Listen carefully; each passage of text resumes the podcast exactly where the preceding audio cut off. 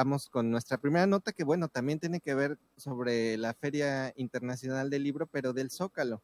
Ah, eh, en este evento se recordó a la escritora Almudena Grandes, una autora disciplinada al momento de escribir y que afecta e involucra a la literatura de tipo narrativo. Vamos a escuchar premio que puede tener el escritor es el respeto de sus lectores. Palabras de la escritora Almudena Grandes que recordó el poeta y director del Instituto Cervantes, Luis García Montero, durante el homenaje a quien fuera su esposa y compañera de vida.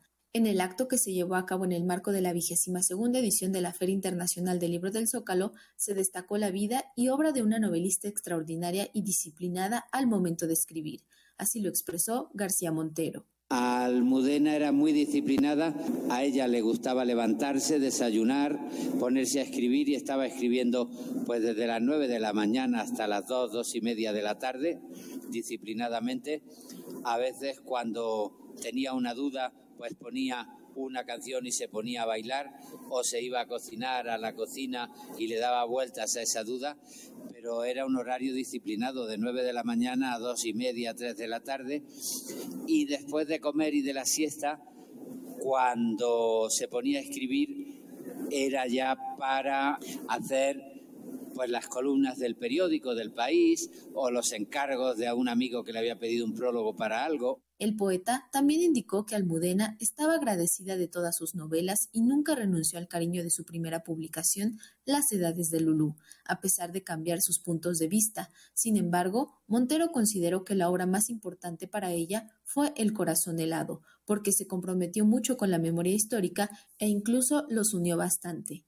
Montero también señaló que Almudena era muy lectora de novelas, disfrutaba de Benito Pérez Galdós, Charles Dickens, la novela decimonónica y prefería la literatura de tipo narrativo. Ella era muy lectora de novelas, le gustaba mucho apoyar a las escritores que gustaba, tanto en el pasado, defendiendo a Maxau, defendiendo a Ana María Matute, defendiendo a Benito Pérez Galdós, como a la gente de su generación.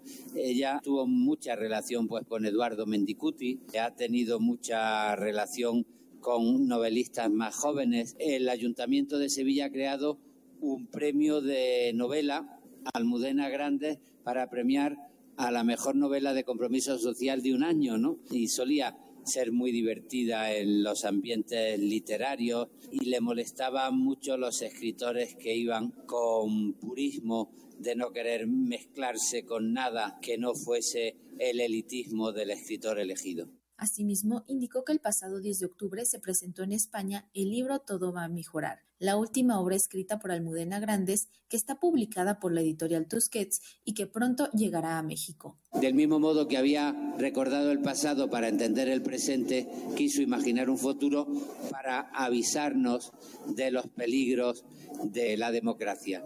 Y eso es lo que ha hecho. Ella acabó la novela, faltaron unas páginas donde ella me pidió que yo las escribiese explicando qué final había imaginado para su novela y yo escribí un epílogo contando bueno, pues todo el proceso de la escritura y la conversación en la que Almudena me contaba pues cómo quería llegar al final de su novela. Cabe mencionar que en el homenaje a la escritora también participaron el autor e ilustrador Ángel de la Calle y Paloma Sáiz, directora de la FIL Zócalo. Para Radio Educación, Pani Gutiérrez.